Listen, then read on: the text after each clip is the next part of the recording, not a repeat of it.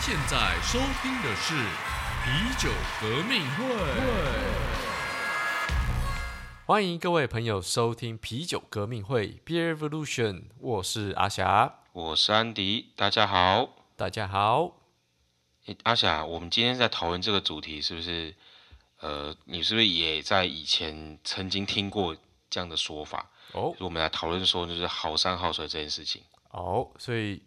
这个东西到底你是从那边听到的？应该说，哦，我身边朋友其实有些喝酒朋友常常会开玩笑说，比方说我们今天他带的就是苏格兰威士忌来，然后就会说啊，这个是苏格兰好水，或者是啊今天是东瀛的高粱，你就会说啊你要不要来喝一下东瀛好水？哦就，是大家常常会用那种好水，就代表说这个是好酒的那种概念。对对，对，就是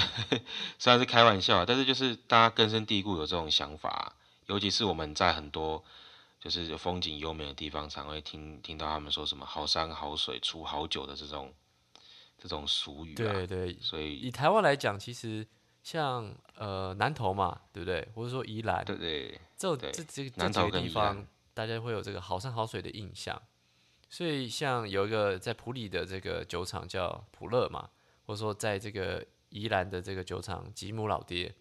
对吧、他们其实也就会把这个东西拿来说，哎，他们所酿出来的酒品质很好，因为他们是在就是有个有好山好水，水很好，优质酿出一个好啤酒这样。对啊，或像是日本也会啊，日本蛮多的地区的他们所谓的地缘啤酒，就是所谓当地啤酒，他们都会强调说，比方说像日光啊，或像是哪边就会说我这边的水质很好，所以我这边酿出的啤酒很赞，就会拿在来当宣传文案。对，这个明水就是在讲这个同样的意思。所以我们常常遇到的情境，其实就是，呃，这些以好山好水或风景秀丽出名的地方，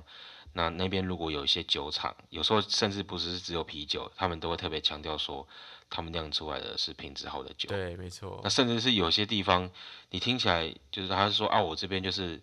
呃，有有好山好酒，好好山好水酿好酒，可是这个地方其实可能大家也都没听过，也不知道。对，这我印象真的是非常深刻。我记得好像是那个仙碧尔酒厂在香山嘛，对，但是香山不是山，就是对，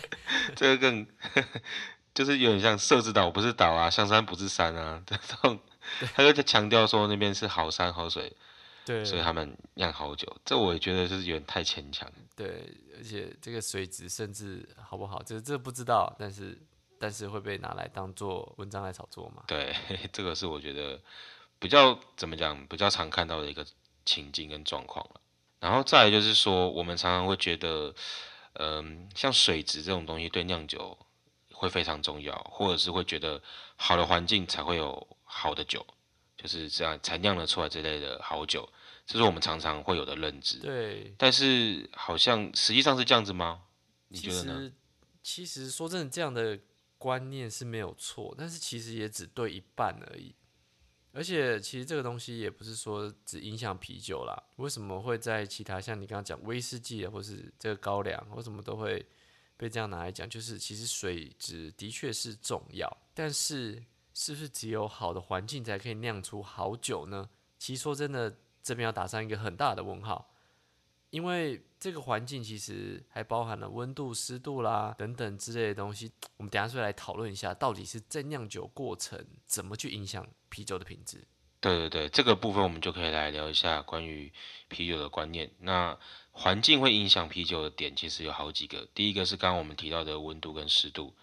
那这个部分，呃，阿翔，如果在以在酒厂工作的一个角度来看，有没有什么的看法？其实这个温度跟湿度啊，我们我们讲酿啤酒哈，酿啤酒来讲好了。其实这个现在科技已经这么的发达了，那尤其是啤酒厂的设备全部都是密闭空间。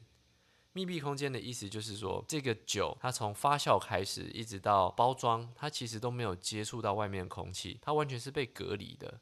甚至呃把酒跟外面空间隔开，它是保温的，它温度是可以恒温的。所以这就变成说，其实你外面的温度、湿度，不管再怎么样，你你里面的东西是好的就好了，就就不会说，哎、你亚热带的一个牛奶冰在冰箱里容易坏掉，没有啊，你在冰箱里嘛，也不会说你因为在寒带地方，你牛奶放冰箱就比较不容易坏掉，你冰箱还是有可能会坏掉。哦，了解。所以其实主要是恒恒温，而且是而且是跟外界的的像湿度这些事，其实都可以控制。对，其实已经是完全隔开的，所以在酿酒上来讲，我不认为这个是一个影响啤酒的点。那在第二个的部分，是我们谈到水质，其实，在调整水质这件事情，呃，可能比大家想的还来的容易。是对对对，因为毕竟其实呃，可能南部大家知道说，台湾南部就是水质偏硬嘛，所以大家其实都知道说。我们喝的时候还是要喝这个有水处理站经过处理的这个水比较好，所以其实水质已经是可以调，而且是非常生活化的东西了。它不是说好像在实验室啦，在高科技的城市才做到的事情，对啊，不是说那个瓦冈达那边才有的东西啊，就是台湾高雄就到处都可以喝到，就是调整过水质的水，所以这个水基本上也不是什么太大问题了。如果要调整里面的这个矿物质的话，呃，透过逆渗透，或是透过一些其他的处理法，把这个矿物质给滤掉。你想要再把水质调到一个理想的硬度的话，再透过这些盐去加到水里面去，再把它调整回来，调整到最理想的状态，其实这样就可以了。对，其实可能就是在比较古早的时候，它会因为水处理在古早的时候不是一件容易的事情，所以等大家那个时候会特别强调。但其实，在现代来说，这些其实都已经是。呃，不是要花很多的成本或要超级高科技才能办到的事，其实已经算蛮容易。对对对，那最多的差异可能顶多就是说处理水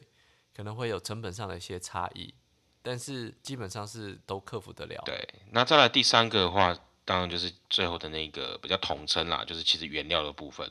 因为除了水之外，其实。啤酒本身还有一些其他，像酵母啊、麦呃麦芽啊，或者是啤酒花这一些，这些原料当然就是会影响，就是啤酒的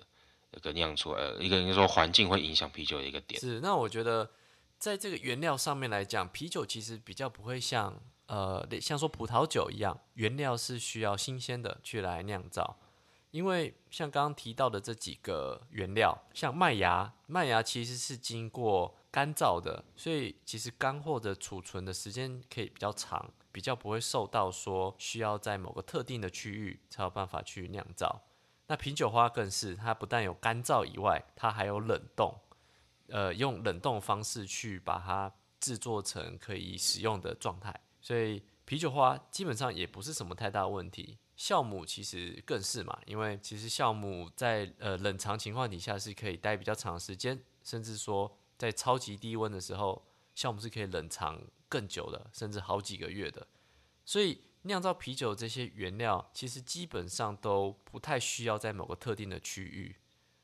所以这也是为什么，呃，大家在看这个，例如说美国啦，为什么好像说这个葡萄酒的产区就只有在那特定几个地方？但是讲到啤酒的话，其实大家可以发现，啤酒酒厂它是在每一个地方都会出现的。它完全没有受到这个地缘的影响，它从南到北啊，纬度高低啊，其实都有啤酒厂的存在。对啊，其实好像台那美国每个地区都有酿 IPA 蛮厉害的酒厂，这个其实跟我们呃印象中就是啤酒花都是在可能比方说是温带呃比较适合栽种的这个概念好像不太一样，因为美国的蛮多地区其实是不适合住住栽种那个啤酒花的。对对对，那这个其实啤酒花我们。我们在之前 SP 系列也有提到嘛，并不是说哦，新鲜的啤酒花就是跟这个啤酒品质有很直接的相关，就是因为啤酒花已经处理过了，所以基本上它可以运到每一个地方，让每一个地方的酒厂去酿造出非常好的酒。对，那这样的话，其实我们从这三点来看，我们来下个小小的结论。那第一个就是，其实好山好水里面其实没有不可替代的原因。那这些东西其实你要说，呃，因为这个东西就是会影响到啤酒酿造的品质，其实真的没有那么绝对。的确，的确，因为这个酿造啤酒的科学是随着时间在成长的，就就是就是跟其实跟现代的科技是一样，是一直有在成长的，所以很多东西其实早就可以克服了。对，那再第二个的话就是，或许在呃，因为古早时期，那可能真的。好山好水对于酒厂这边的营运或者是它的一个建成有点影响，所以就是如果这个酒厂目前就是还有继续在营运的话，就会变成是他们在行销上啊，或者是他们在对外宣传的时候彰显他们的一个历史文化的一个佐证或是一个策略一个术语，所以这个我觉得是比较大的因素。没错，没错，因为毕竟这个东西是从呃这个啤酒最最古早，就是科技还没那么发达的时候所发展出来的。但是到今天科技已经成熟的时候，这就已经跟这个啤酒没有太大关系，反而就是跟这个行销有关系。所以这个好山好水真的是跟品质好坏没有关联。对，当然可能会有例外啦。的确有些东西是真的有呃可能跟这有关系，可能一些开放式发酵、自然发酵的东西。可是呢，其实在现代科技的一个一个成熟的状况之下，其实很多东西是可以去管理的，而不是说。呃，完全就是一定不行或一定有差，是，而且就是我们提到是比较少数、比较小众的一些特例，但这些东西其实就我们在台湾的啤酒消费市场上面是其实是没有出现的。OK，那我们今天就聊到这边，那更多深入内容请搜寻我们的 IG 皮革会。那如果喜欢我们的节目，也欢迎就是到我们的连接处有一个赞助的按钮来支持我们，让我们呃可以喝一杯酒，然后让我们可以有继续。有动力去做这些好节目。我是安迪，我是阿霞，我们下次再见喽，拜拜，拜拜。革命需要您五星的支持，马上将皮革会的 Podcast 订阅起来，并将皮革会的 Instagram 追踪起来。我们下次再见。未满十八岁禁止饮酒。